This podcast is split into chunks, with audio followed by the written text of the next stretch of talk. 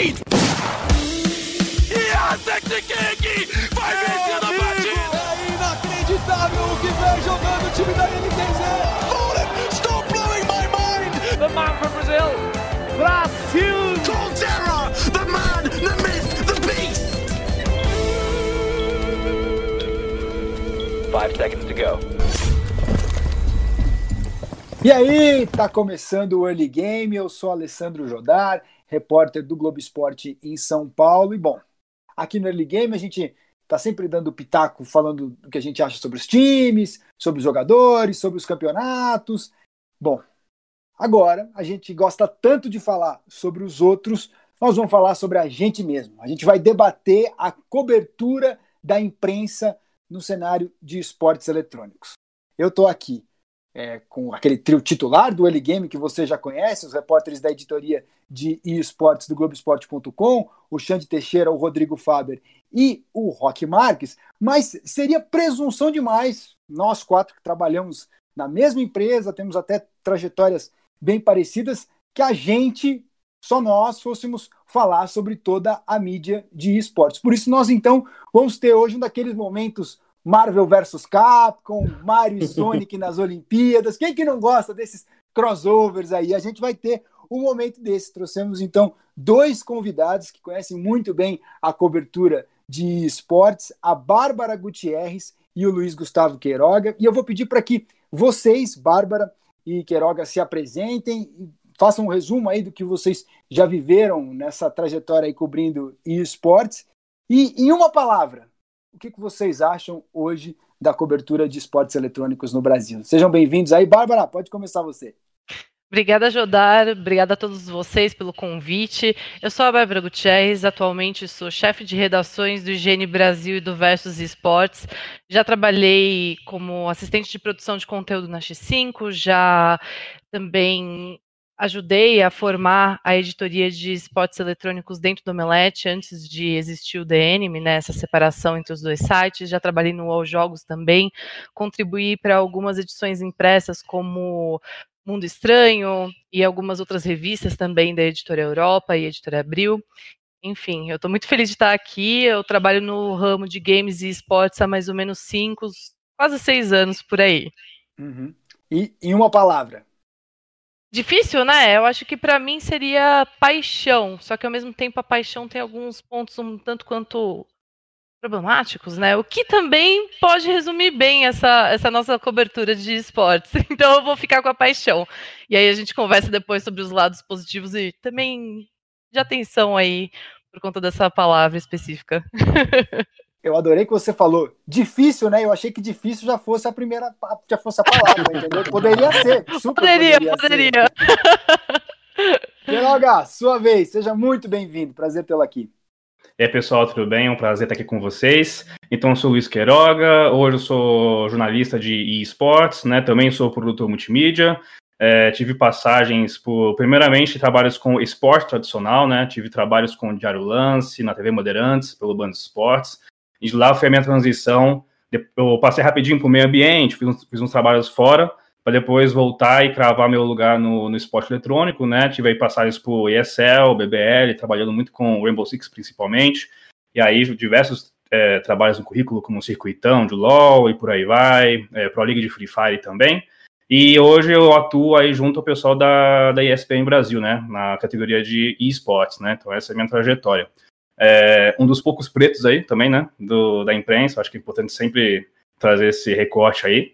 E para mim, acho que até mesmo com, esse gancho, é uma palavra que ela pode abranger aí várias situações, mas eu vejo que a nossa cobertura de, de esportes, ela é talvez restrita, acho que essa é a minha palavra. Restrita é o que consigo definir bem para várias situações aí. Uhum. Bom, bacana. Então, os convidados já levantaram a bola. Vou passar para você, Xande, é, paixão e restritas. Duas palavras para resumir a cobertura de esportes que a Bárbara e o Queiroga trazem para a gente. O que você sente desse olhar deles? É parecido com o seu ou a gente já percebe aí uma, uma diferença é, é, nessa logo de cara? Tudo bom? Olha, tudo bem, Jodar. É um prazer estar aqui com os colegas também nesse, nesse, nesse tema que é tão importante. E é, você abriu muito bem o programa, que a hora, a hora da gente falar da gente também. Eu vou pegar um pouquinho da palavra da Bárbara, um pouquinho da palavra do Queiroga, eu, e eu vou, vou abrir ó, o que seria a minha palavra. Minha palavra é adolescente. E adolescente é apaixonado, e Foto adolescente também é, foto de anime, e também é restrito também, porque assim como todo bom adolescente que está em um processo de evolução, também se acha destemido, acha-se dono do mundo, e também está em constante evolução, também está migrando para a fase adulta. Eu acho que esse é o momento do esporte eletrônico, da mídia de esporte eletrônico brasileiro, com toda a sua jovialidade, é, gana, determinação, mas também com, as, com, com, com os defeitos que uma cobertura adolescente vai ter também. Aí depois eu vou aprofundar um pouquinho mais sobre o que eu penso sobre essa, essa, essa tarja que eu coloco na mídia de esportes do Brasil. É adolescente. Bom, ela é apaixonada, ela é restrita, ela é adolescente. Faber, dá uma moralzinha aí para cobertura de esportes. fala, Jodar, fala pessoal que ouve a gente no Early Game. Bom, primeiramente queria agradecer a Bárbara e o Queiroga por terem é, aceitado o nosso convite aí, colar com a gente para essa discussão tão importante. É, eu também colocaria uma palavra de, de duplo sentido aí, que é emocionada. Acho que cobertura de esportes eletrônicos é, ela é bastante emociona, emocionada e emocionante, assim. Eu acho que ela tem, tem vários é, aspectos, ao mesmo tempo que a gente consegue ter contato com é, histórias muito legais, histórias de vida diferente, assim, histórias que é, mexem com a gente, né, cara? Tipo, principalmente acho que depois da entrada do, do Free Fire aí, da, da, emancipação, da emancipação do Free Fire no cenário de esportes brasileiro, a gente está vendo cada vez mais histórias bacanas e que, que nos emocionam. Mas ao mesmo tempo a gente vê pessoas emocionadas tentando contar é, algumas vezes essas, essas histórias e não, não sabendo muito bem é, separar a questão profissional da questão pessoal. De se você não tem nenhum problema de se emocionar com uma história e achar legal um, um entrevistado, ou, enfim, ter uma identificação, gerar um, uma, uma, empatia com a história, mas ao mesmo tempo a, a, isenção muitas vezes fica de lado. E aí, quando o emocionado ruim entra em campo, é, é um pouco complicado. A nossa profissão é. é não, isso não pode entrar muito em, em jogo, da mesma forma que você não vai é, cobrir um, um, jogo do seu time de coração lá de, no futebol com a, com a camisa do time que você torce, com, com, o boné de torcida organizada, da mesma forma você não pode fazer nos esportes. Eu acho que assim, qualquer área que, que quer ser é, emancipada e merecer respeito, ela tem que se dar o respeito. Então, acho que menos emoção e um pouco mais de razão seriam, seriam bom, bons fatores aí para a gente. E aí, Rock, sua vez agora, vai jogar mais uma pedra também na cobertura? Com certeza, com certeza vou jogar. É, primeiro, obrigado né, pela Bárbara e pelo Queiroga é, estarem presentes aqui hoje, que acho que essa é uma discussão que a gente é, precisa muito fazer. Eu sei que talvez para o público não seja é, a, a, aquela discussão que faça tanto sentido na cabeça deles, mas acho que no, nos tempos que a gente está e, e, na, nos acontecimentos que a gente já viveu nos esportes nesses tempos, ela é muito importante e que bom que a gente aqui pode fazer ela, pelo menos começar ela, né? Porque essa, essa discussão tem que ir para outros meios também. E a minha palavra é saída, cara, porque para mim hoje a, o jornalismo de esportes no Brasil ele é uma saída para as pessoas que não são boas o suficiente para jogar, não são engraçadas o suficiente para ser um streamer. E então eles buscam no, nos, nos esportes uma saída para ser isso. Não estou falando da gente aqui, porque é, pelo menos a gente é, faz um trabalho super sério, um trabalho que, que tem um. que fala por si só, acho, né? Todo mundo aqui tem, tem uma carreira, está em veículos grandes, mas para a maioria das pessoas que a gente vê nas coberturas, é, ele acaba sendo essa saída, sabe? Um jeito de você ficar próximo, um jeito de você estar tá nesse meio, e isso é muito, muito ruim, e pela, pela nossa nota de corte ser muito baixa ainda acho que isso é um grande problema, sabe? Uma pessoa que talvez é, não tem interesse em jornalismo, não tem interesse em esportes, tenha simplesmente o interesse em aparecer, está conseguindo fazer isso muito bem quando a gente está aqui nesse, nesse período de adolescência, como o Xande disse. Uhum. talvez imaturidade seja uma palavra aí que reúne um pouco do que todo mundo falou. Eu vou ficar com essa palavra para mim. E o que fazer então para que esse cenário amadureça? É, eu acho que cada um vai enxergar de uma maneira. A gente tem aqui é, gente que é formada em jornalismo, gente que não é formada. Existe até um único caminho para esse amadurecimento? O que, que você acha, Bárbara? Olha, Judá, eu acho que é muito interessante o formato que a gente está entendendo ainda sobre a cobertura de esportes eletrônicos, porque, querendo ou não, é ainda um meio muito novo né? É, como vocês mesmos levantaram, muita gente gostaria de estar é, nesse mercado, fazendo conteúdo, tendo visibilidade, e é muito semelhante à questão do entretenimento, trabalhar com entretenimento, trabalhar com jogos, trabalhar com games eletrônicos, né, com, com esportes, é algo que muitas pessoas gostam, muitas pessoas querem, e elas têm essa concepção errada de que é algo que elas elas curtem, é o hobby delas, elas acham que podem simplesmente trabalhar, é, trabalhar com isso e do mesmo jeito como elas utilizam para o lazer. Né? Então, eu acho que a profissionalização da cobertura do esporte eletrônico, ela vai se dar de uma maneira distinta de todos os outros mercados que a gente trata porque por mais semelhante que seja ao esporte é, como o futebol, como o basquete, é também uma parte de entretenimento. Olha o que a gente fala sobre a vida dos pro players, né, dos jogadores, dos influenciadores, dos streamers. Então, tem um pouco da parte do competitivo, que é do esporte, tem um pouco da parte do entretenimento, de celebridades, e também tem um pouco até mesmo da parte de quase que economia barra mercado, porque muitas vezes a gente também acaba dando aquela, olha só que bacana esse investimento, olha só esse tipo de situação que está acontecendo, porque a gente ainda é um pouco carente de reconhecimento dentro do mercado de games e de esportes, e por conta disso a gente acaba tendo esse incentivo, né? Olha só, esse investimento incrível, milionário, né? E então a gente acaba juntando esses três pilares e formando a cobertura de esportes. Como a gente pode profissionalizar isso? Acho que o tempo vai ajudar muito, né? Querendo ou não, é um mercado muito novo. A gente começou a ter competições lá na década de 80 que foi uh, num, num, grande hotel em que todo mundo se reuniu e jogou. Poxa, se a gente for comparar com outros mercados mais antigos, como música e cinema, olha a distância, né? Olha o gap. Então, eu sinto que a gente está a passos lentos, mas estamos querendo cadê, uh, trazer uma profissionalização melhor. Se a gente vai conseguir isso tão rápido, não acho. Mas uhum o, a, a, a lado, o lado digital está ajudando a gente nisso, a separar um pouco o joio do trigo, eu acho. Uhum, uhum.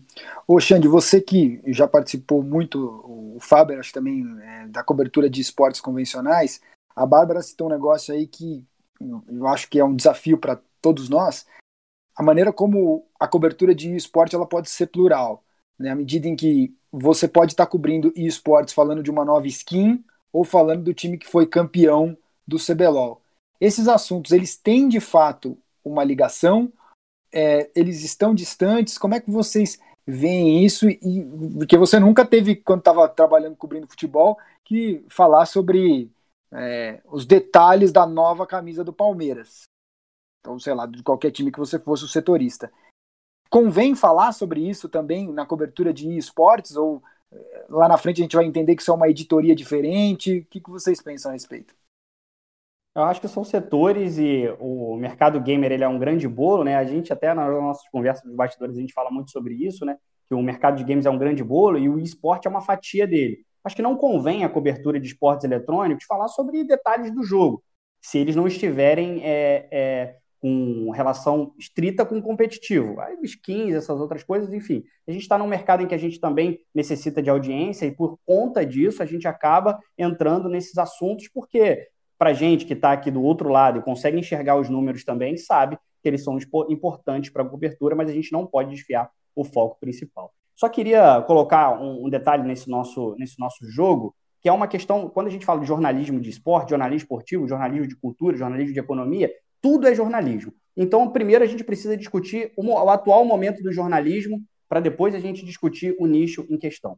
A gente vive a era das redes sociais, inegavelmente a gente está nessa, nessa era que domina e também dita o que é o debate público. Nesse momento da entrada das redes sociais, a gente derruba todos os mediadores que, trans, que separavam uma imprensa profissional de uma imprensa amadora. Antigamente, ah, antes da existência das redes sociais, o The New York Times, o Globo, a Folha de São Paulo reinavam absoluta, tinham a espécie de, uma espécie de monopólio do microfone uma, até um pouco do debate, um monopólio do debate público. E isso foi derrubado pelas redes sociais. O The New York Times hoje disputa a mesma timeline que o jornal do Zezinho, que abriu um, que abriu um blog ali, consegue um link e eles dois disputam o mesmo espaço de atenção. Nesse momento, quando, quando acontece isso, e isso tem as suas qualidades e tem os seus defeitos também, neste momento fica um pouco turva a definição entre jornalista e blogueiro. A gente precisa separar. E hoje o mercado de esportes eletrônicos ele não separa muito bem a questão dos blogueiros e a questão dos jornalistas. Isso fica claro e evidente nos momentos das famigeradas coletivas de imprensa, em que nos esportes realmente diferente de outros esportes, a gente vê ali uma verdadeira uma verdadeira salada de frutas em que a gente vê, a, enxerga praticamente de tudo. Eu acho que isso e por conta dessas coletivas de imprensa é, já estarem no momento 2.0 e elas são é, transmitidas em, em, integralmente para o público, o público consegue perceber que, olha, mas que pergunta é essa? E no momento em que eu falei do adolescente, que o adolescente é apaixonado, o Fábio falou sobre emocionado, a Bárbara falou sobre paixão, a gente ali se, se pega um pouco como. Parece que são grandes fãs dos jogadores que tiveram a oportunidade de fazer perguntas para o seu ídolo.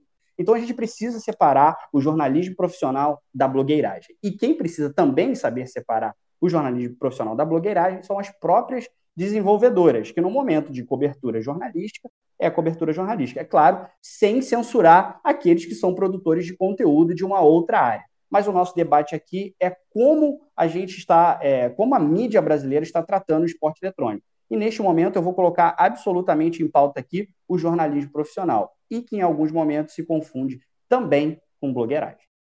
Bom, então, Fábio, é uma confusão de editorias e, e, e também de quem está fazendo as perguntas?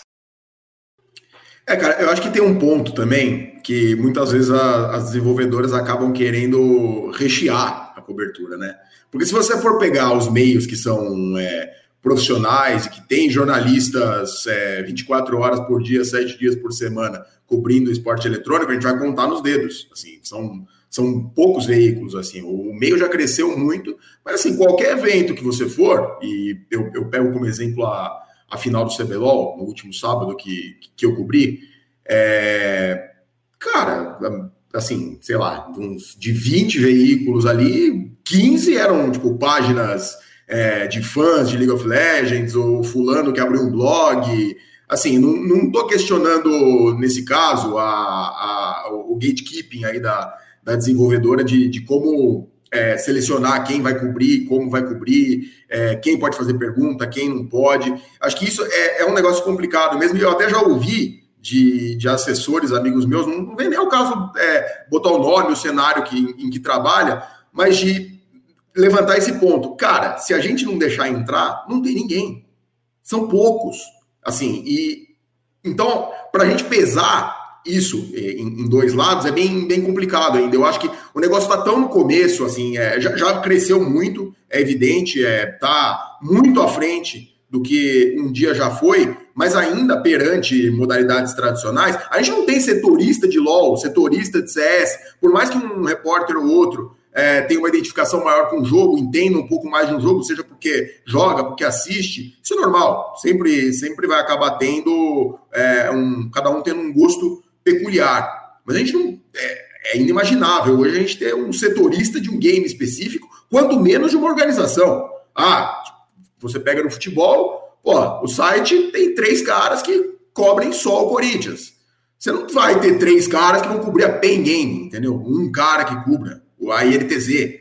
É, não é assim que funciona. É, é, é, então, eu acho que o, fato de ainda ser um negócio que está no começo, as editorias são pequenas, são poucas pessoas trabalhando com muita coisa, dificulta um pouco nesse lance da, da especialização. Agora, concordo totalmente com o Xande no ponto de que tem que ter uma fiscalização forte. Não pode chegar numa, num, num evento do tamanho da final do CBLOL e o fulano mandando salve pro amigo dele, falando que o patrão dele é, é fã do Micão, que a mãe assiste a stream do BRTT. Não dá.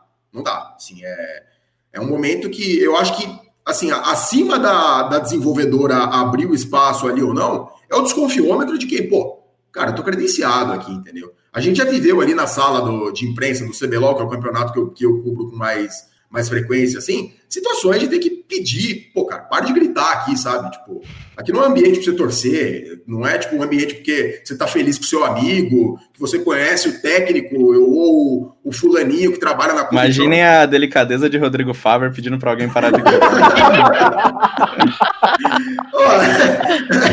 a, a gente tenta ser gentil na primeira, cara. Depois, depois disso a gente não garante mais. Mas acho que o ponto é esse, Jodar. Eu acho que é, acima da, da, da permissividade de, de, meios pequenos ou de relevância questionável nos eventos, acho que os profissionais, se é que são profissionais, tem que ter desconfiômetro. Você não pode chegar num evento de grande porte, numa final, enfim, e, pô, é, mandar um salve. Pô, cara, o cara gasta metade do tempo da pergunta dele dando parabéns, cara. Pô, calma lá, meu, entendeu? Assim, a gente tem um tempo limitado, sei lá, na, na, coletiva sábado acho que eram 40 minutos. É, pô, cara, se você for contabilizar ali, colocar no, no cronômetro, sei lá quanto, 40% é salve, parabéns, boa sorte na China. Meu amigo, depois você manda para o assessor, boa sorte, a mensagem que você quiser, DM, carta, telegrama, coraçãozinho, fica à vontade. Sim, ali na coletiva não, velho. É uma entrevista coletiva. Perguntas e respostas sem salve, sem é, é, recado, sem ser fofo. É só pergunta e resposta, só isso, não é difícil. Posso só fazer uma, uma linha só, Jodá? Claro, do faz, disse, para não perder esse lance da blogueiragem e tudo mais. É, eu esqueci só de colocar o efeito colateral disso. A gente está falando aqui empresas e desenvolvedores. Mas quando você co começa a confundir o lado do blog, da blogueiragem com o jornalismo, você treina mal a comunidade e também jogadores e imprensa, no sentido de não se permitirem nem serem criticados. Porque a questão, o, o blogueiro, na realidade, ele está ali como uma espécie de levantador do vôlei. Ele só está ali para levantar para os outros cortarem. E no momento que aparece a imprensa que critica, como por exemplo nós criticamos a PEN aqui, de não ter aberto para para uma entrevista antes da final, os torcedores recebem muito mal isso, mas porque eles estão sendo treinados de outra maneira, porque é, é uma espécie de exaltação o tempo inteiro, que eu também trouxe aqui no, na, na, última edição do Early Game também, da questão do ambiente muito favorável que o IBR vive no Brasil, de poucas críticas. Eu acho que nesse momento a gente treina mal a, a, a, a, a comunidade, treina mal os jogadores e também organizações.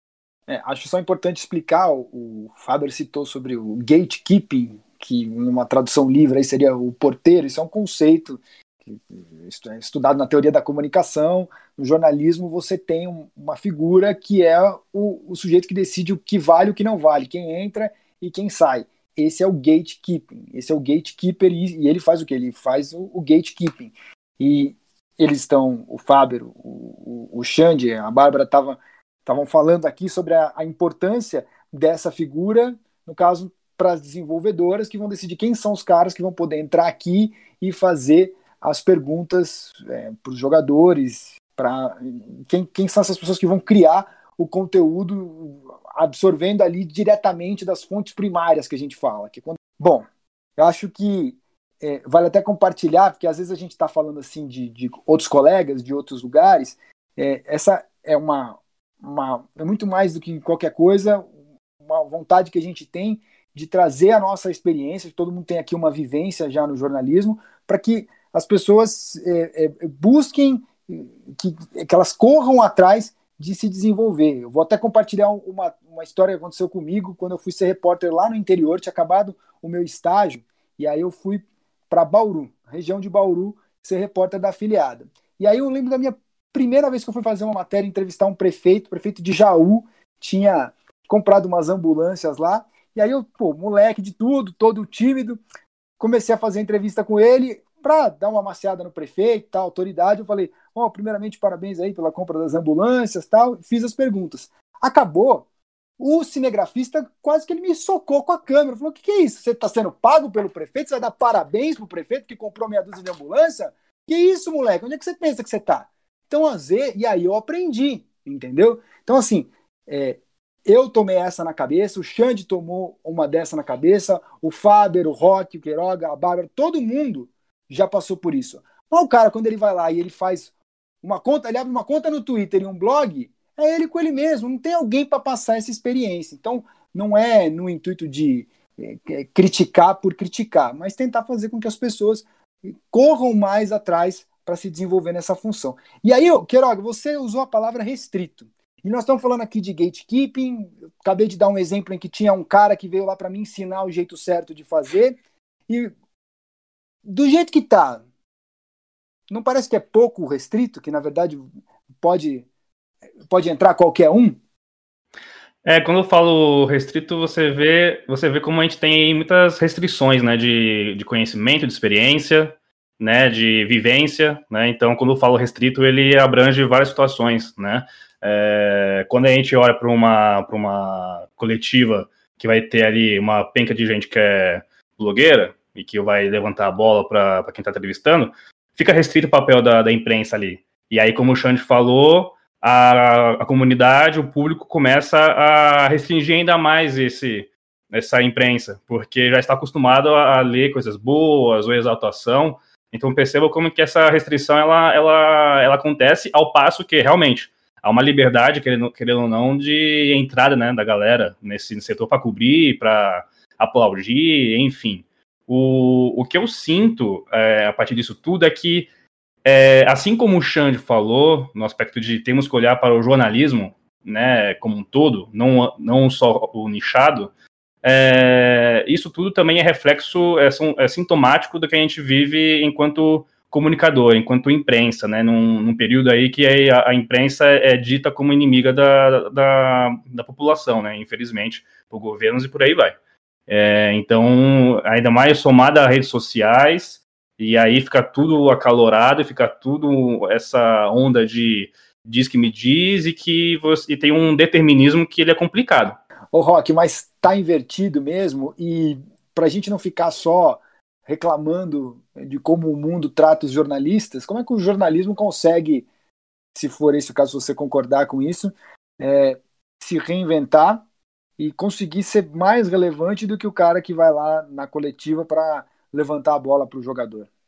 É, acho que você tocou até numa coisa que, que eu queria falar, que é a gente ter a, não sei se humildade é a palavra correta, mas a gente ter o discernimento de entender que muitos desses blogueiros é, tem mais relevância para a comunidade do que os jornalistas. Então é natural que as publishers, o público e todo mundo é, procure eles para ouvir, para ver falar sobre como foi a final do CBLOL, sobre é, como que vai ser a preparação da NTZ para a China. A gente vive uma época que a, o jornalismo, no geral, ele é muito é, em descrédito, né, por tudo isso que todo mundo já falou por aqui, mas a gente tem que entender também que o nosso trabalho ele não está tão próximo do público quanto o trabalho dos blogueiros. Então, acho que essa tem que ser a principal reflexão dos jornalistas. Que o que a gente faz que não interessa mais o público como interessava antes? Por que, que a galera tá indo é, procurar essa informação nos meios oficiais, está esperando lá o PEN responde, ao invés de, de, de fazer o nosso coro, né, de ter uma coletiva com a PEN. Acho que a gente precisa também ter a humildade de entender isso é, que é um papel nosso, mas eu concordo com o Chante quando ele fala que é uma questão de educação também, que a, to, toda a comunidade está sendo levada a, a, acreditar que é melhor você esperar a fonte oficial, que é melhor você fazer Y, que é melhor você fazer aquilo. Eu acho que isso é, é um desafio para os jornalistas também, de ter essa humildade de entender porque que as pessoas não estão buscando é, o, o, os portais de notícia é pela plataforma, o público não quer ler mais, então a gente tem que fazer story em 10 segundos, você tem que saber e falar o que essa, essa pessoa quer saber. A gente não pode também ter essa, essa cabeça de, pô, cara, ninguém quer ler meu, meu texto, então tá todo mundo errado e morte aos blogueiros. A gente tem que entender e tem que adaptar o nosso trabalho a isso.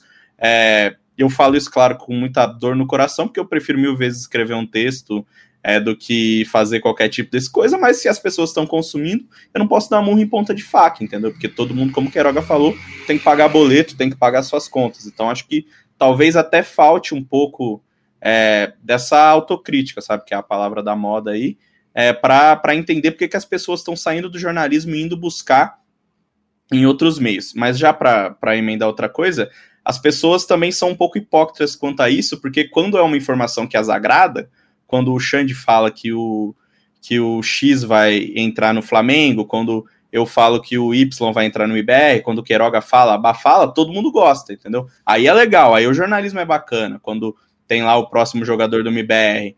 E por que que quando a gente está incomodando, entre aspas, com algum assunto, isso não é legal? Então acho que parte muito do público também e do jornalista, que só para talvez até puxar outra discussão, que o que a gente também pode, pode ter, e acho que é importante, é sobre o ego do jornalista também, né? O Queiroga usou a palavra ego, e pelo menos o que eu vejo é um ego gigantesco no meio de esportes, assim, são pessoas que, pô, é, elas, cara, isso é um, uma questão que eu já discuti várias e várias vezes com em todos os veículos que eu já trabalhei, como as pessoas fazem tão pouco e estão achando que, tipo assim, estão fazendo muito, estão trabalhando insano. Acho que isso é um, um, problema muito grande nos esportes. O cara acha porque ele acorda lá é, todo dia, senta no seu computador, assiste um campeonato, escreve uma notícia, ele é tipo assim, ele é, sei lá, o William Bonner do, dos esportes, entendeu? Tem um ego muito grande. É, o pessoal trabalha muito pouco e fala demais, demais nos esportes. A gente viu, é, sem querer criticar diretamente, mas é óbvio que, que vai, acabar respingando em pessoas que eu gosto e que, que tenho amizade. Mas agora, na, quando saiu os jurados do Prêmio Esportes Brasil, a galera, não, mas em, não, como que eu não tô, como que não, fulano não tá? Falei, cara, a gente passa o ano, agora, quando a INTZ fizer a sua campanha no Mundial, a gente vai estar tá em outubro falando do ego dos jogadores do Brasil, que não sei o quê. E quando a gente tem uma premiação, que assim, a gente é jurado de uma premiação que é assim, o foco é todos em quem vai ganhar, entendeu? Nem quem vai julgar. A gente tem toda essa comoção geral que como que não tá, como que não sei o que. Ano passado a gente teve também, ah, mas como que eles vão pagar para tal pessoa em evento e não vão pagar para a gente, sabe? É toda essa discussão de pessoas que, na verdade, em vez de trabalhar e buscar esse reconhecimento, elas estão olhando é, para as coisas superficiais. O cara acha porque ele sabe lá quantos tiros por segundo sai na K ou quantas stacks de não sei que item ele tem que fazer no LoL, ele é o trabalhador, o jornalista muito pica e que tem que merece tudo, sabe? Então acho que a gente tá com um problema de ego muito, muito grande no, no, no jornalismo de esportes e a galera tá se vendo aí com um rei na barriga que acho que ninguém tem, até porque a gente é adolescente, todo mundo é muito novo. O cara que cobre esportes há mais tempo no Brasil tem, sei lá, 6, 7 anos de cobertura, tirando é, alguns, alguns raros exemplos que, que o Supremo, o Sete, que são caras que estão é, faziam isso quando existia muito pouco no Brasil, sabe? Então acho que a gente tem esse, esse, esses dois pontos, um rei na barriga muito, muito grande, rondando o jornalismo de, de, de esportes hoje. Eu sei que não foi o que o Rock comentou, eu, eu entendo a crítica dele, mas eu acho que é importante, em cima da fala dele, apenas deixar registrado que é, é importante que os esportes eles são apenas sintomas de uma sociedade. Então, quando a gente vê é, quem está julgando uma maioria de um perfil claro, que é homem branco hétero cis, é importante ter uma intersecção. Não é, eu sei que a, a crítica do rock ele foi muito voltada para pessoas com ego inflado, pessoas que acham que são jornalistas, que são especialistas, que deveriam ocupar aquele espaço né? Mas é cuidar porque uma fala dessa e fora de contexto, a pessoa que já é contra qualquer tipo de diversidade e inclusão vai usar para tá vendo? É aquela. Pelo amor de Deus, não quero ser usado por esses caras nunca na minha vida. Não, mas é que é importante, porque a, a, a, gente, como, como minoria, em termos de ocupação de espaços, é importante sempre ter essa, esse recorte aí, seja racial, de gênero, porque é, é importante, né? É, é importante a gente olhar também com, com carinho e atenção para quem está julgando, né? É só isso mesmo. É, eu queria voltar um pouco ao ponto que o, que o Rock falou em relação a, a como a, a produção de conteúdo é feita. Cara, a gente aprende é, diariamente que o, os diferentes jogos têm diferentes coberturas e diferentes pontos de, de atração em relação aos, aos fãs, assim. É, as, o, o, conteúdo que rende no, no, LoL, por exemplo, é totalmente diferente do que rende no Free Fire. Sim, é, para dar um exemplo é, que a gente consiga entender um pouco melhor, no Free Fire, por exemplo, cara, entrevista, conversa com jogador, repercussão de jogo, ninguém quer saber disso. Assim, já isso está bem claro. Assim, a gente cobriu dois splits aí de, da Liga Brasileira e assim é, é traço de audiência. Ninguém quer saber disso. Então, assim, é nossa função também, como o Rock disse, entender o que o público quer, quer ler, cara. O, o Fortnite, por exemplo, é um negócio que, pô, é, a gente não, não, desconfiava muito que o, o competitivo, por ser tão peculiar, bombasse tanto e tudo que a gente escreve rende pra caramba, mas na contramão você vê as pessoas falando mais de conteúdo de skin e tal, a parada de entretenimento envolvida no jogo, o jogo ser ligado com a cultura pop. Então, assim, é um processo de aprendizado, cara, todos os dias muito grande. Tirando os games que já são estabelecidos há muito tempo, tipo o CS, por exemplo, o CS, o que você escrever, cara, ele vai, ele vai render. O League of Legends também, assim, a gente vê o, o jornalismo no dia a dia, a cobertura intensiva do CBLOL, as entrevistas, a repercussão, rende. Você vai falar do próprio jogo, da experiência casual, também rende. Mas é porque já está há muito tempo. Agora, você pega esses jogos novos, tipo assim, o Free Fire foi lançado em 2017. Então, assim, é muita petulância a gente achar que a gente sabe a fórmula, sabe? Tipo, é óbvio que, assim, tem funções é, determinadas no nosso trabalho, coisas que a gente sempre vai fazer, e a gente não vai deixar de fazer, obviamente. É, no, no, caso uma Liga Brasileira de Free Fire, óbvio que você vai continuar cobrindo quem ganhou, quem perdeu, quem fez buia, quem não fez, quem tá melhor, quem não tá, quem dá mais capa, enfim, é, é, uma, é uma coisa inerente à nossa função, cobrir o hard news aí, o factual. Agora, que a gente precisa se reinventar todos os dias, entender que a nossa cobertura não funciona igual de uma modalidade tradicional, que assim, o cara que vai ler sobre o Corinthians ou o Palmeiras, o perfil dele é o mesmo, a única diferença é que ele torce para times diferentes. O cara que vai ler sobre o Lakers ou o Clippers na, na, NBA, também, é a mesma coisa. É um perfil, assim, pode ser que o cara goste mais de um tipo de texto ou outro, um conteúdo visual, etc. Isso é o perfil da pessoa. Mas, assim, em geral, é um corte muito grande. No nosso setor, são diversos recortes. É um, uma pizza, cara, um gráfico de pizza, assim, completamente diferente, de cores diferentes, dentro do mesmo cenário e com as mesmas pessoas escrevendo.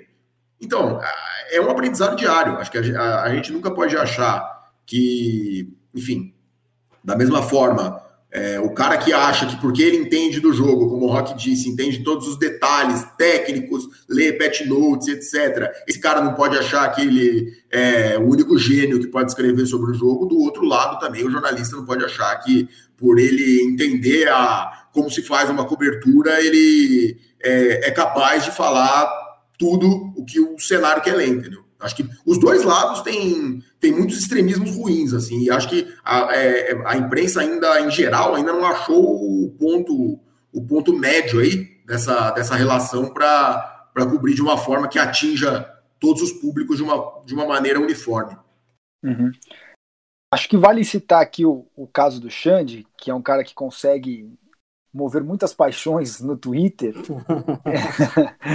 e, e a atuação que você tem é, é, nas redes, Xande, e o Rock também compra várias brigas, o Faber, é, falando do, do, do, pessoal aqui do, do Globo Esporte, mas é, eu queria pegar você como que você que até virou meme já, mais de uma vez. Várias vezes. Você será Jodar querendo ser levado à delegacia de crimes virtuais. Jodar será levado à delegacia de crimes virtuais. É, nessa discussão sobre a blogueiragem versus o jornalismo, eu queria usar você de, de exemplo aqui como um cara que consegue alcançar essa relevância fazendo jornalismo. Só que em alguns momentos é, não acaba acontecendo daquilo do jornalista virar a notícia, o que não é o ideal, ou isso faz parte também agora que não só repórteres, mas com as redes sociais todo mundo é instigado a dar opinião também. Então, ao mesmo tempo que você é o repórter, que você busca sempre a imparcialidade, você é jogado numa arena em que você precisa dizer também o que você acha e acaba se expondo. É, queria saber de você se você sente que achou aí um equilíbrio entre é, dar opinião, atingir essa relevância e ao mesmo tempo conseguir manter a visão da imparcialidade que o público tem que ter sobre o repórter. Se eu atingir o equilíbrio, não, e eu acredito que não atingirei até o fim da minha carreira. Seria muita, seria muita presunção da minha parte achar que vou conseguir achar esse equilíbrio.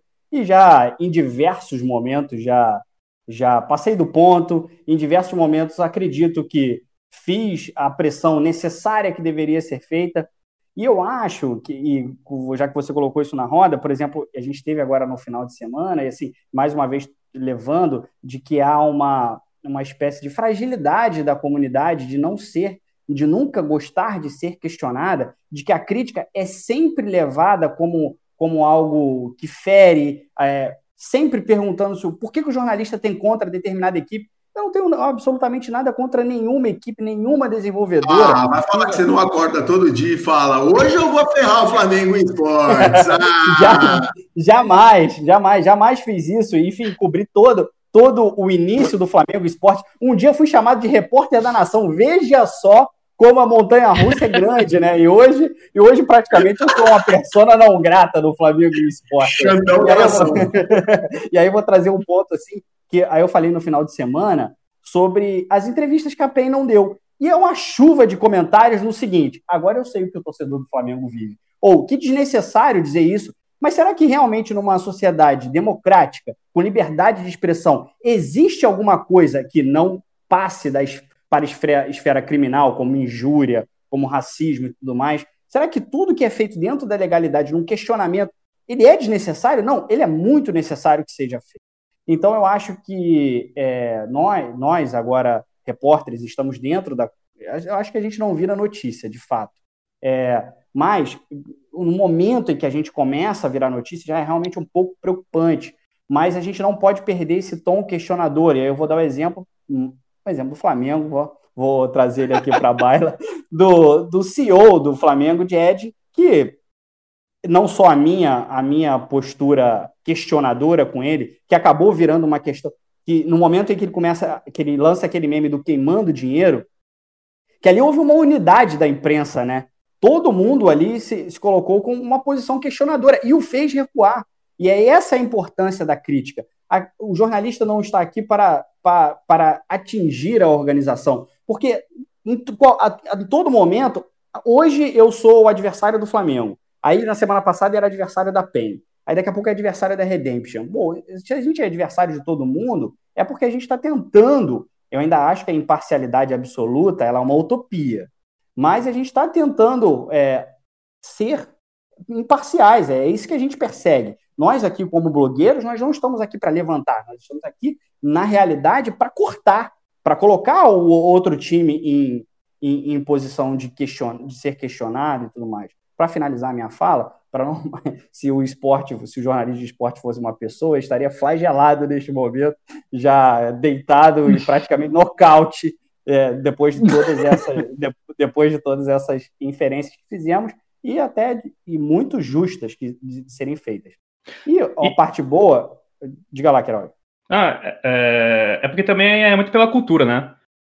É inadmissível que essa posição que o Xande ocupa, por exemplo, a posição que eu acabo ocupando por ser um jornalista preto, que vai trazer questões de racismo, a, a posição que o Verso vai trazer, porque vai trazer muito sobre questão também sobre machismo, porque vai ter uma, uma redação com mulheres que, que vão falar com propriedade sobre o assunto, é, nós somos colocados e taxados em lugares que acabam meio que anulando a nosso, o nosso trabalho, a nossa visão.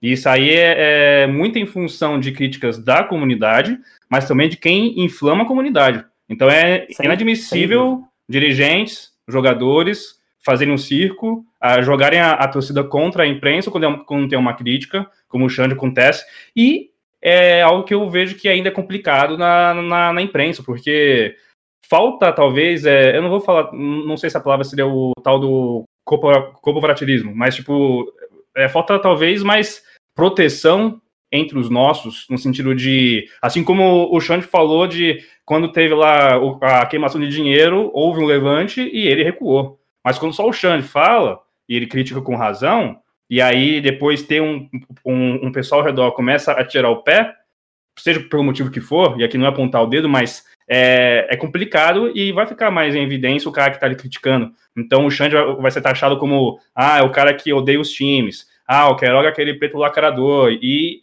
E aí a gente começa a ficar, é uma cultura meio que do, do silenciamento, que talvez se tivéssemos mais parceria e, e consciência, tipo, o, o, que ele está falando, o que ela está falando, faz sentido. Então, enquanto imprensa, já que nós somos o inimigo número um, pintados por jogadores, pintados por, por dirigentes, e até mesmo pintado pelo, pelo presidente da República, então é, é muito importante que a gente tenha essa reflexão, humildade e apoio entre si, né? Mas aí, é, só para entrar rapidinho, acho que vai muita coisa do um querendo comer o outro também, né? Você vê ali um, um jogador, um dirigente metendo pau num cara, e, um companheiro seu de profissão, tem muito aquela coisa e também do... é concorrente, né, Rock? Sim, é. Companheiro de profissão e atualmente concorrente. Exato. Entra, entra muito na, na imaturidade que a gente falou também, né? O cara prefere ir lá no Twitter escrever ó o pau torando na timeline do que entrar na questão e conversar de verdade, entendeu? É isso. O cara, ele, ele prefere ver o circo pegando fogo, jogar lenha lá e apontar e dar risada do que ter um embate, entendeu? Só para eu... finalizar o meu ponto. Desculpa, Bárbara, rapidinho, para te dar a palavra. É, isso aí que o, que o Queiroga falou é muito importante. O jornalista não pode ser silenciado pela gritaria das redes sociais. E o que a comunidade precisa entender e saber é que a função número um do repórter é ser vigilante social. E ele não é um inimigo da comunidade. Na realidade, ele é a voz da comunidade.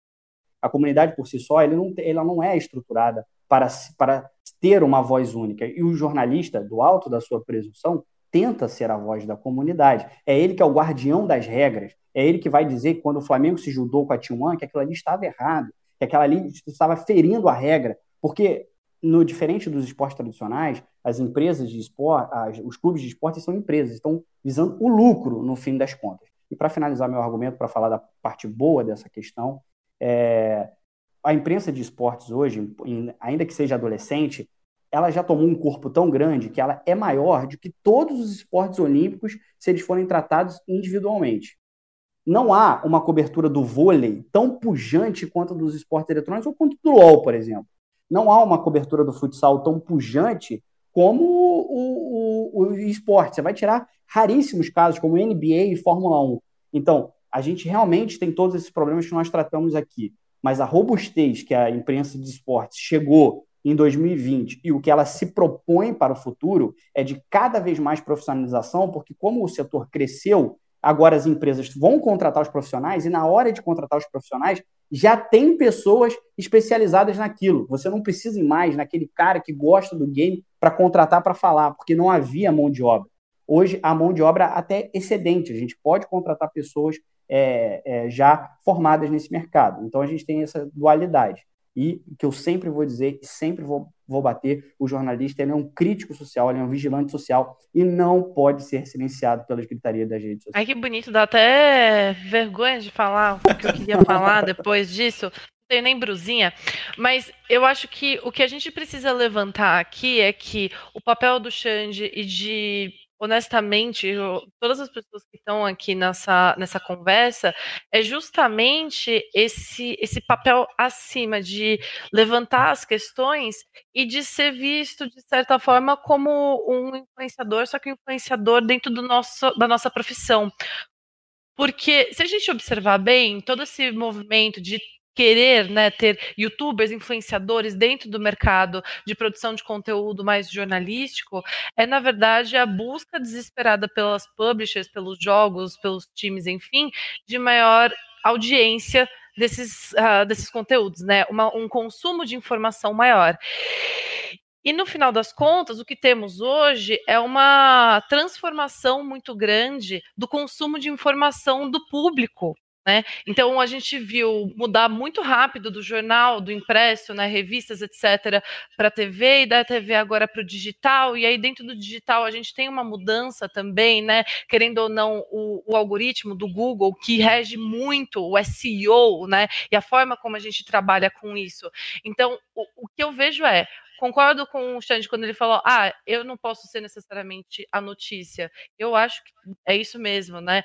Mas eu acho que é necessário a gente ter esse papel cada vez maior, seja como colunistas, né? Porque no final das contas, a gente tem que ter a nossa opinião, porque a gente trazendo isso, a gente acaba influenciando o público e mostrando para eles que não é aquela história de que só tem que ter o lado da organização.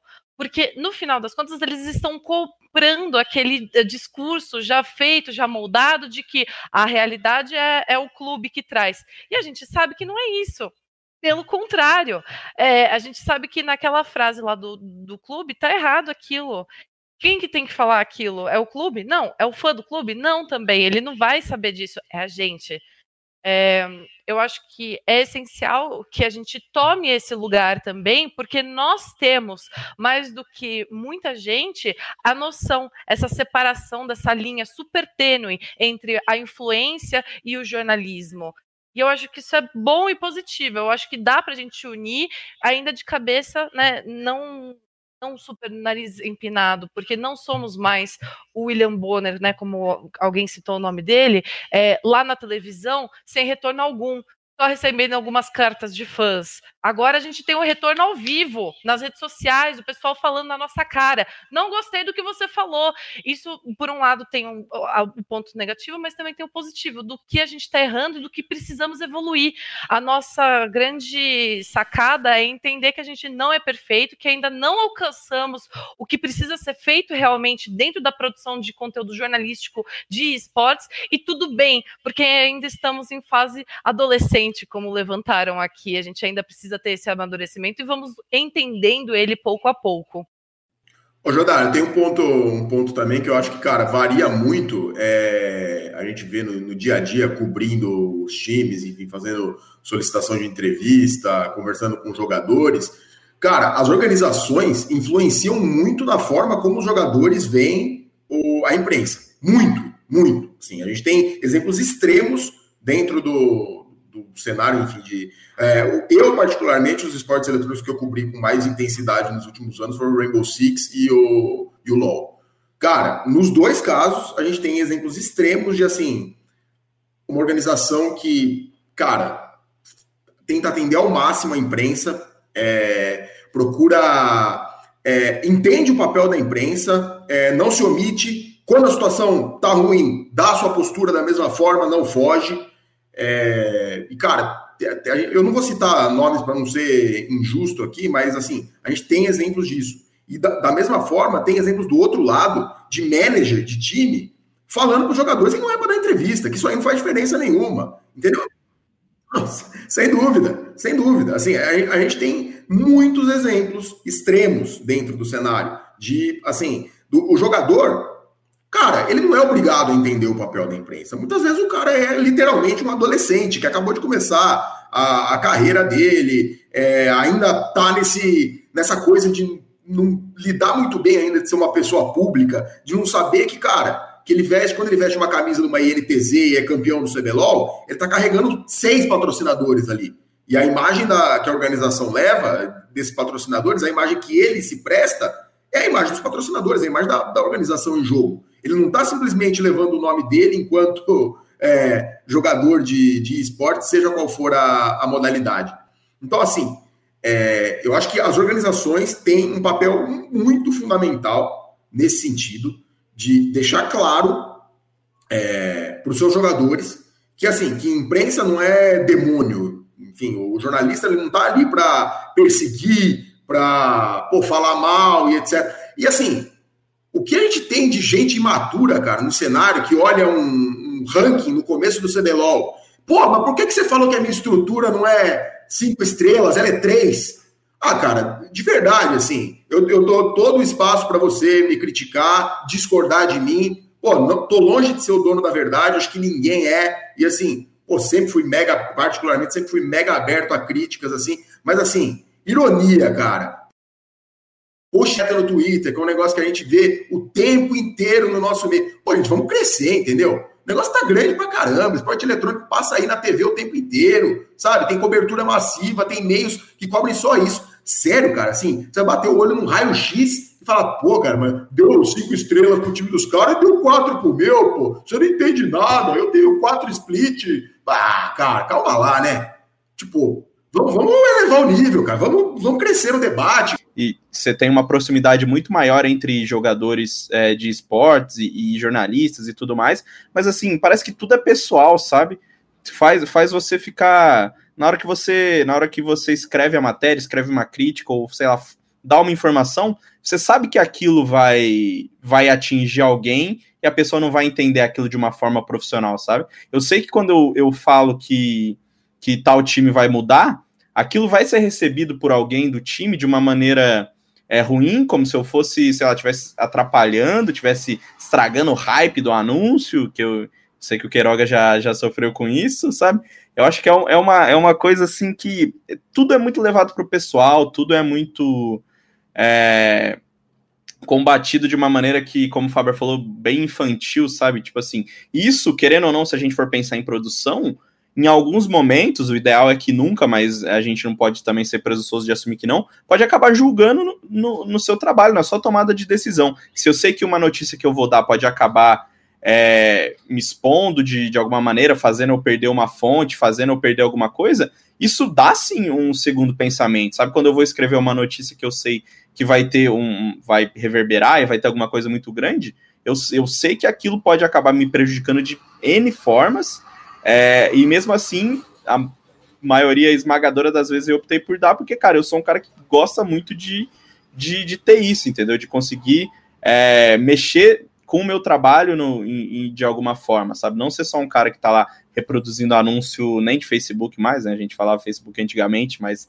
sei lá, reproduzindo anúncio de Twitter, de, de Instagram.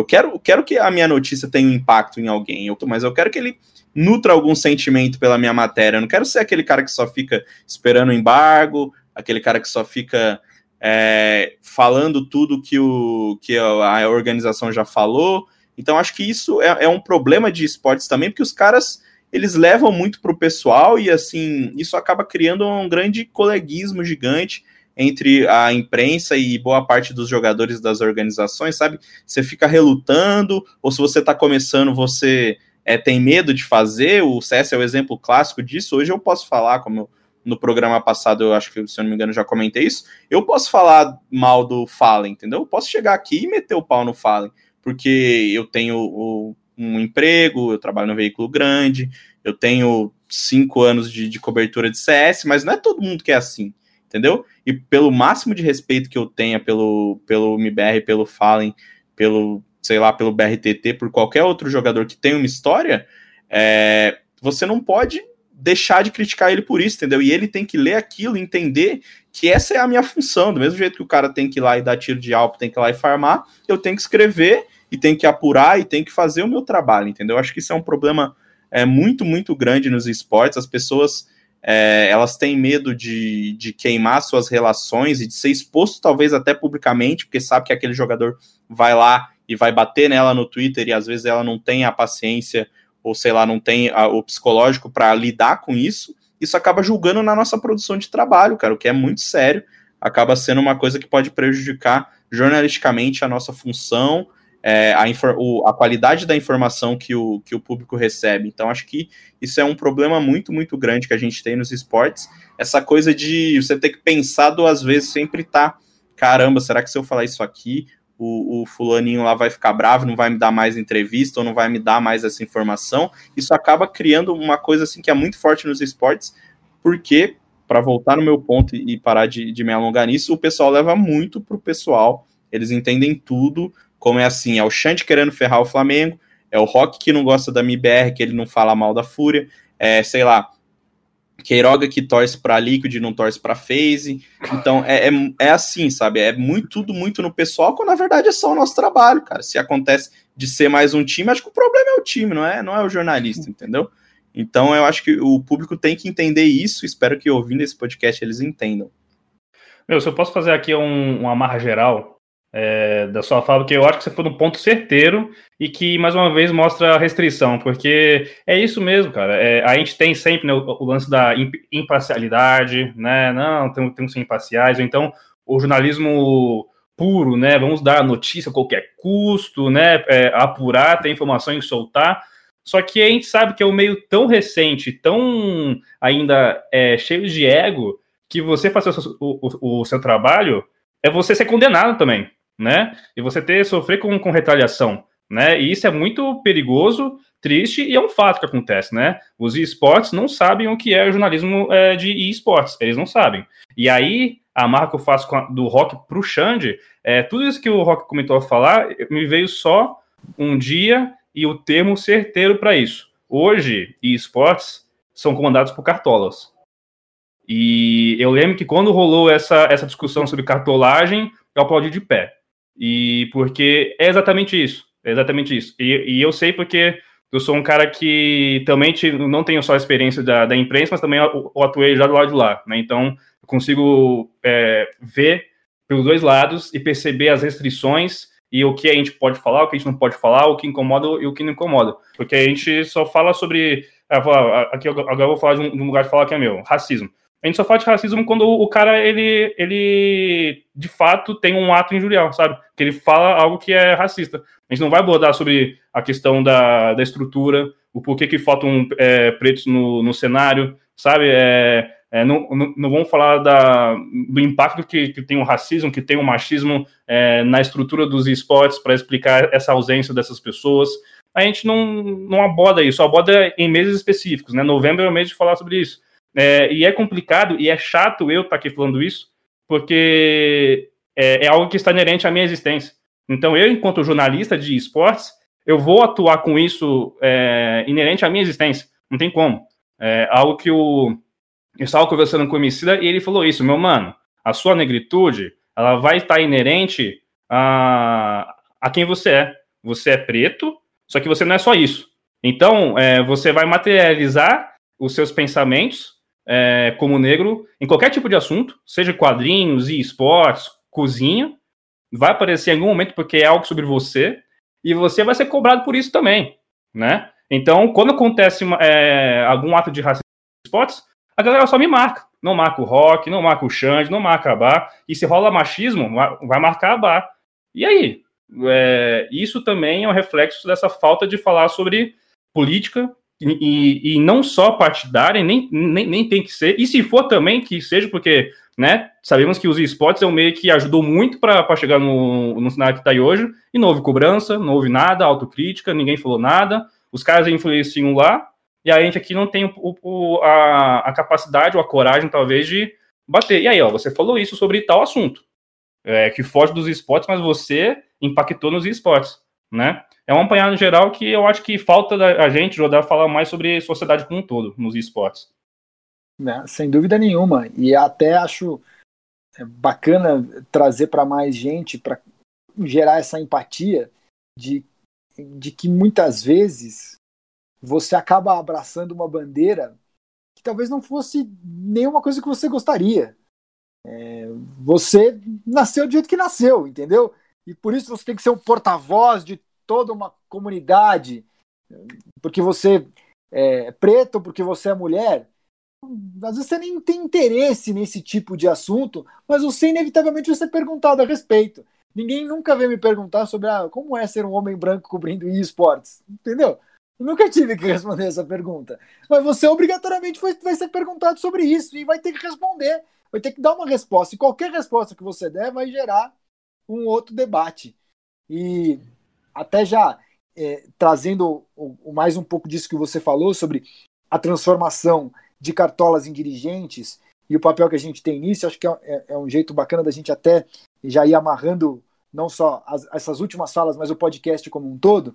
A, a gente teve o, o Faber é, trazendo uma história que acho que talvez foi um dos maiores furos. Furo, para quem não sabe, a gente fala toda hora no jornalismo, né? Aquela notícia exclusiva que só você tem. É a apuração em cima do hostel da Cabum, os jogadores que estavam ali é, colocados de uma maneira super inapropriada, sendo maltratados pela organização. Isso virou matéria, isso virou uma denúncia, que ocasionou uma reação. A Cabum foi lá, tirou os meninos do hostel onde eles estavam confinados, digamos assim. E o que, que a Cabum fez? Um hostel decente para eles. E o que, que aconteceu depois dessa reforma, Fábio? 2018, bicampeã brasileira e se tornando naquele, naquele momento a maior dona de, de títulos do, do CBLOL. É, é, é, isso, né? Eu acho que muitas vezes, cara, tanto da parte da, das organizações quanto é, da, nossa, da nossa parte enquanto jornalista também, muitas vezes, principalmente no meio do, do esporte, que é, eu acho que ainda não tem a, a maturidade suficiente de, de modalidades tradicionais para entender isso, esse, esse papel, é, digamos assim, não é, sendo presunçoso, mas tipo, um papel soberano do, do jornalista perante é, os assuntos. Vou até trazer um, um, caso também da Cabum que a gente viveu no CBLOL. Para quem não sabe, as organizações elas não são até agora, né? Até não, não sei como vai, vai, funcionar isso no sistema de franquias, mas assim, até o segundo split de 2020, as organizações não são obrigadas a dar entrevista coletiva. A Riot recomenda a elas que mandem sempre representantes para falar, independentemente de vitória ou derrota, mas não há uma cláusula contratual que fale se o jogador é obrigado a sentar naquela mesa, ficar 10 minutos falando com a imprensa, independentemente do resultado. Pois bem, a gente tem, assim, 99, 98% dos casos que os jogadores vão lá independentemente do resultado, e como eu disse, isso varia muito de organização para organização, a disposição de querer ajudar é, a imprensa, não são todas que querem, e a Cabum é, teve um caso, uma vez eu me lembro de uma rodada que eu estava cobrindo o CBLOL, eles começaram, sei lá, 0-6, assim. Aí deu a sexta derrota, ah, não vai mandar ninguém para coletiva. Tudo bem, sem problema nenhum, direito deles. Perguntei a Riot, que foi quando eu descobri que eles não tinham obrigação, a Riot informou, eles, ó, eles não têm uma obrigação contratual, mas a Riot recomenda tal, beleza, posicionamento da Riot.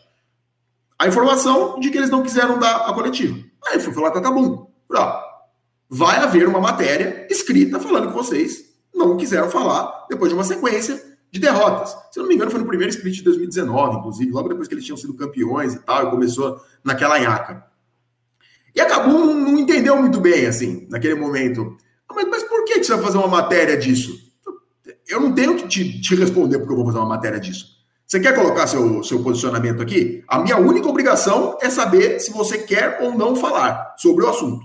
Você quer dar uma justificativa para falar ou não? E eu sinto, cara, que falta muito dos jornalistas também baterem e mexerem nessa ferida. O caso da PEN, cara.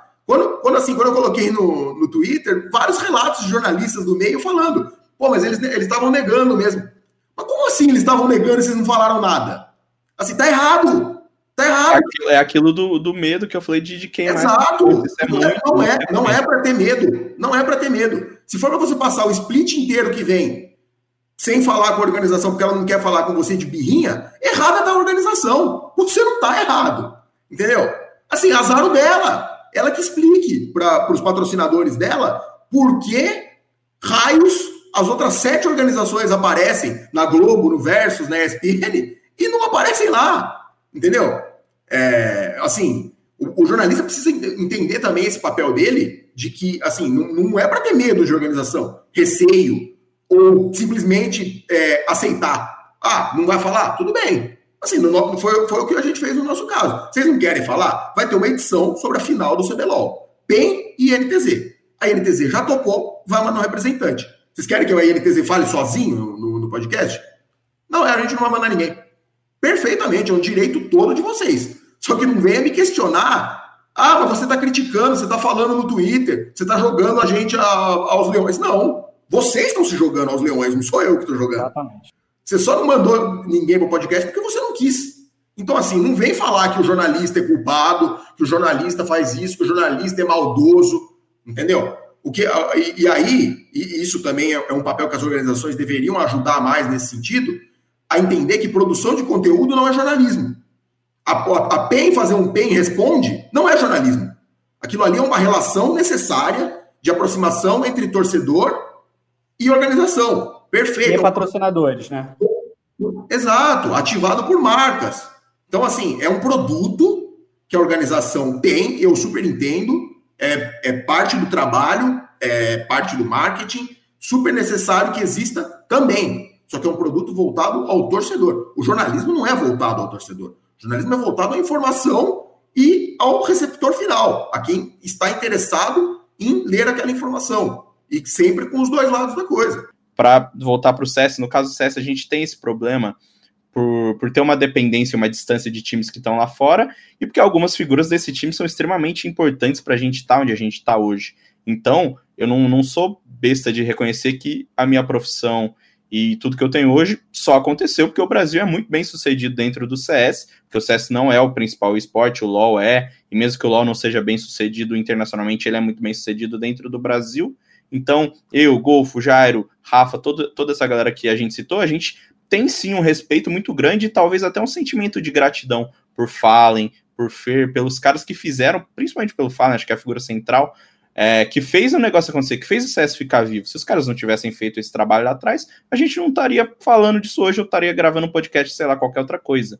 Entendeu? Então a gente, todo mundo tem que entender que a gente tem sim essa gratidão e, e, e um respeito muito grande por tudo que foi feito para a modalidade que a gente gosta, mas isso não pode isentar a gente de criticar, não pode isentar a gente de ir contra esses caras. Eu acho que esse sentimento que ele é é bastante difundido até por outras áreas da nossa profissão, é, do, quer dizer, da nossa modalidade, não por jornalistas, mas lá por casters, por youtubers, por influenciadores, é, se cria esse, essa coisa de que se eu não posso falar mal do Fallen, eu não posso falar mal no BBR, se o Taco, o Fer, o KNG, o TRK lê uma crítica no Twitter ou lê alguma coisa que eles não gostaram, é, vou, ou o Gaulês, que é, talvez seja o cara que, que tem isso mais, é, mais forte hoje, que eu sou um inimigo da comunidade, que eu sou não sei o quê, isso acaba gerando que muita gente é, que não tem tanta experiência, como eu falei, não tem essa tranquilidade de ter um empreguinho ali é, com recebendo todo mês,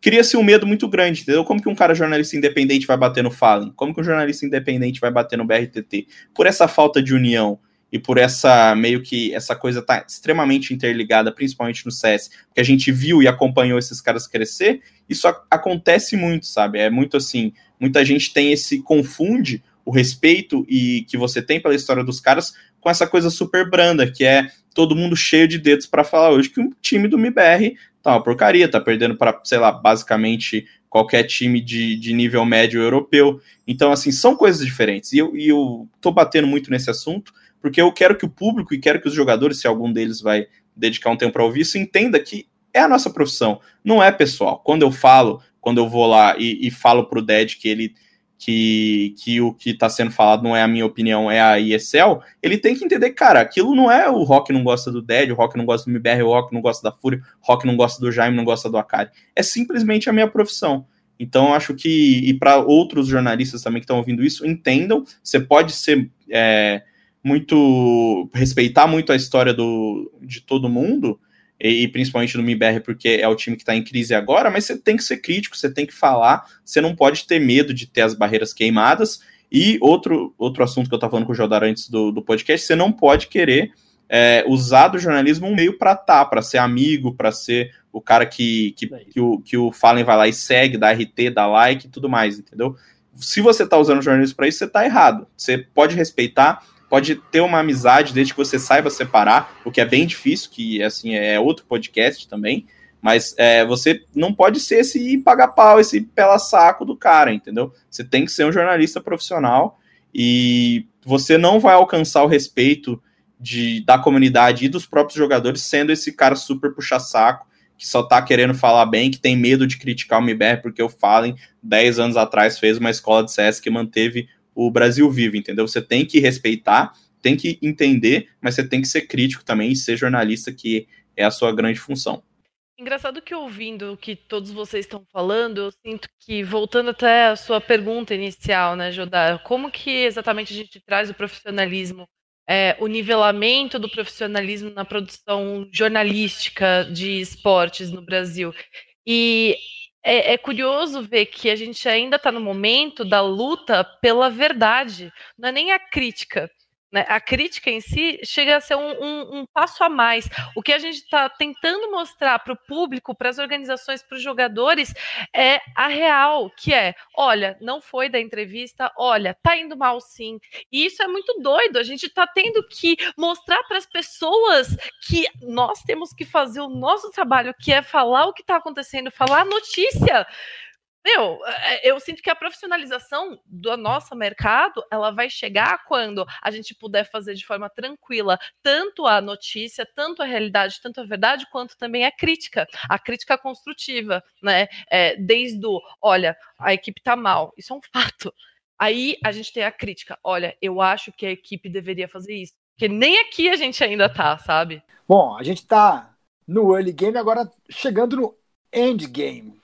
Então, a gente tem os nossos last hits, que a gente dá aquele último comentário para arrematar o assunto. Então, vou dessa vez, comecei com os convidados, vou deixar vocês para fechar com chave de ouro. Então, Xande, seu last hit. Olha, é, eu vou aproveitar o meu last hit para também amarrar a discussão que eu acabo, acabou não. Eu só queria uma frasezinha final. Quem, se não os jornalistas, vão dizer sobre a NTZ Red, caso da Barba? Quem, se não os jornalistas, vão dizer sobre o caso do hostel da Cabum, caso do Faber, que eu também estive envolvido e vou trazer um bastidor.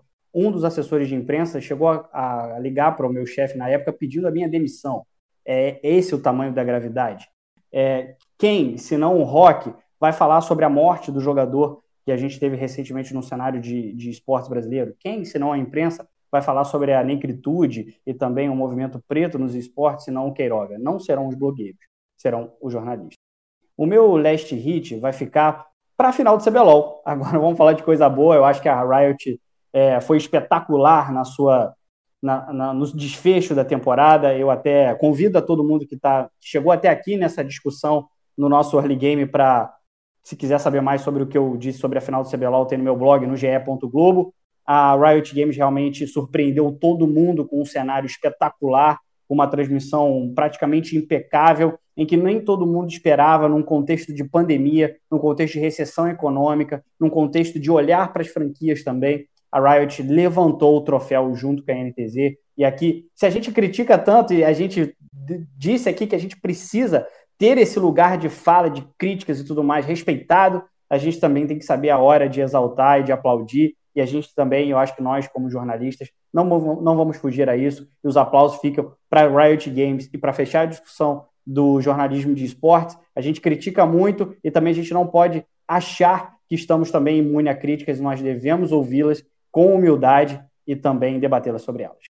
É, mas se ofender, vai ser printado e levado à delegacia de crimes virtuais. Já está escrito. Boa, boa, boa, boa. É isso aí.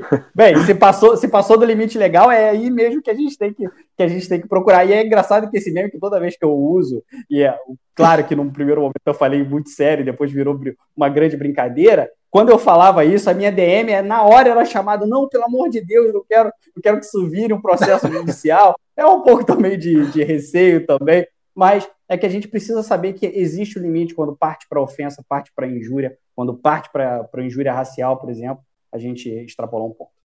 Faber.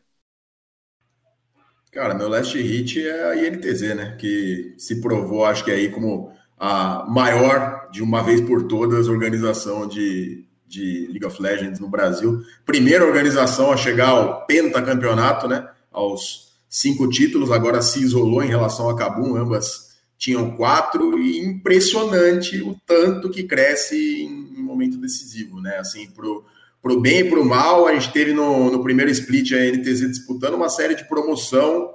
É, tava perdendo, para quem não lembra, tava perdendo por 2 a 1 para Team One na série de promoção, virou 3 a 2 Então, assim, ficou a um passinho de ser rebaixado no último split antes das franquias, não caiu e no segundo split faz esse trabalho, chega diante de uma Pen Game que era totalmente favorita, muito mais é, badalada e com razão pelos números que vinha, que vinha apresentando, pelas atuações que vinha apresentando, mas acho que a, a água da INTZ em, em playoffs uhum. é, é um pouquinho diferente, principalmente e pelo... darem e dar entrevistas antes da decisão não atrapalham o rendimento. Prova aí, NTZ. Aí, aí foi pouco sabe. Boa noite. E, não é fartácia, é true da true. e ainda nesse contexto, é, a gente teve uma, na, na final do CBLOL um, uma dualidade interessante, né? Que a gente tem o Envy, que é um cara que ele passa o split inteiro quietinho ali na dele, não, não faz um trabalho ruim, mas assim, ele próprio admite que ele joga na média e, cara, chega na, em, em decisão, um negócio fora de base, assim, ele já tinha decidido o título contra o Flamengo ano passado, no primeiro split, e de novo, e dessa vez ofuscando o Tinons, que talvez tenha sido o principal jogador de toda a temporada, não só no split, terminar o quarto jogo 0-7-0, é, foi um negócio que chamou muito atenção, então meu last hit parabéns aos, aos intrépidos pelo, pelo trabalho e por mais um Mundial. E agora a gente tem mais dois jogadores é, que vão ao Worlds pela segunda vez, né? BRTT foi o primeiro ano passado, já tinha ido com a PEN, foi com o Flamengo, e agora Micão e Redbert, que Micão já tinha ido pela NTZ em 2016, Redbert pela T1 em 2017, de volta aí a, ao Worlds, ao principal evento do League of Legends, que vai acontecer lá em Xangai, na China, a partir do dia 25 de setembro.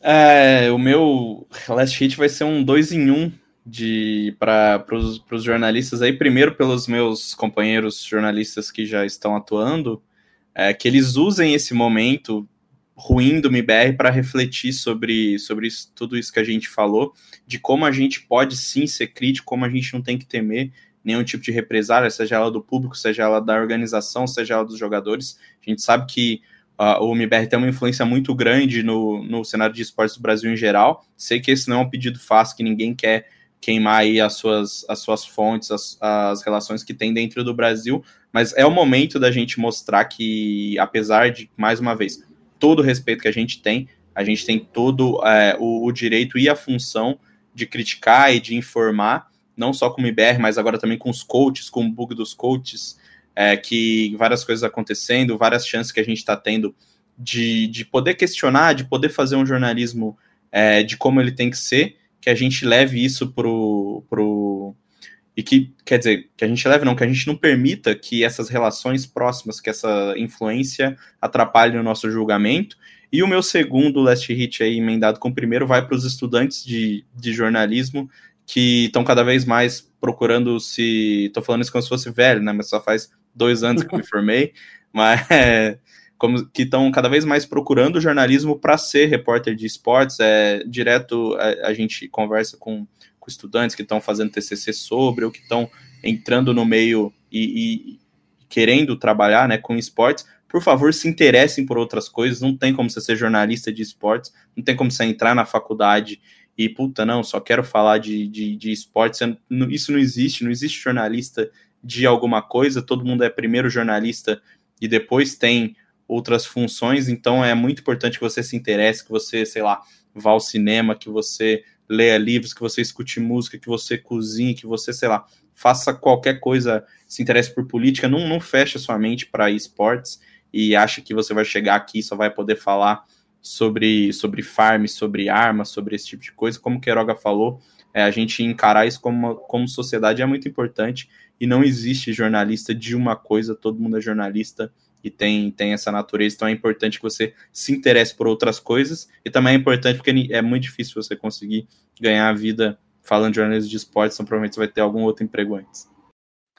Bárbara, você e o Queiroga fecha. Muito bom. O meu last hit é um levantamento mais para organizações, clubes, times, pro players, managers, donos, enfim, é, que acabam colocando o, o, jornalismo como inimigo, né? É importante que uh, vocês vejam também a produção de conteúdo jornalístico como um grande aliado, na real, porque isso é essencial na parte do ecossistema do esporte eletrônico, principalmente em questão de visibilidade de marcas e de patrocinadores. Apesar de não ser algo super essencial para nós que falamos sobre jornalismo, etc., isso é essencial para o time, para pagar as contas, porque apesar do esporte se tratar sobre paixão, as pessoas não pagam boletos com paixão. Então, por mais que pareça né, que algo você não precisa dar entrevista, que não é tão necessário, que ah, eles fazem maldades, falam absurdos. Na verdade, da verdade, a gente também faz parte dessa roda junto com vocês. A gente só quer a profissionalização desse mercado que a gente tanto gosta. Queiroga. É, a minha fala, acho que ela vai muito voltada para o que é esse ecossistema. É, esse é o meu, o, o meu last hit é para lembrar que ninguém é intocável e que se é, jogadores não são maiores do que os clubes, que as organizações, temos que tomar atenção, temos que tomar cuidado com figuras que são parte dos problemas dos esportes, que sustentam as barreiras dos esportes. Porque ninguém é intocável. Ninguém é, é, é Deus no, nos esportes. Então temos que sempre ter um, um policiamento e crítica e apontar para conseguir, inclusive, aonde está todo mundo no, no AUE, olhar e falar assim, gente, isso daqui está um pouco complicado, isso aqui está um pouco engessado. né? Se a gente critica tanto as figuras é, é, da política, que, nossa, não, aquela figura ali é, é um deus, é intocável, tem essa personalidade, existem as personalidades nos esportes. E boa parte delas acabam sendo a problemática dessas barreiras que sustentam os esportes. Barreiras que sustentam os esportes. Não é nenhum exagero falar isso. Então, cuidado e vamos ficar sempre atento a, a isso. Esse é o meu, é o meu last hit aí. E o meu last hit vai para os nossos convidados. Obrigado por terem topado participar. Bárbara Queiroga, foi um prazer ter vocês aqui. E para você que ficou com a gente até agora, para a gente conversando aqui, falando abobrinha, foi ótimo. Espero que você tenha gostado também. Muito obrigado aos guerreiros que ouviram até o fim esse L Game. Semana que vem tem mais. Abraço! Time limit reached.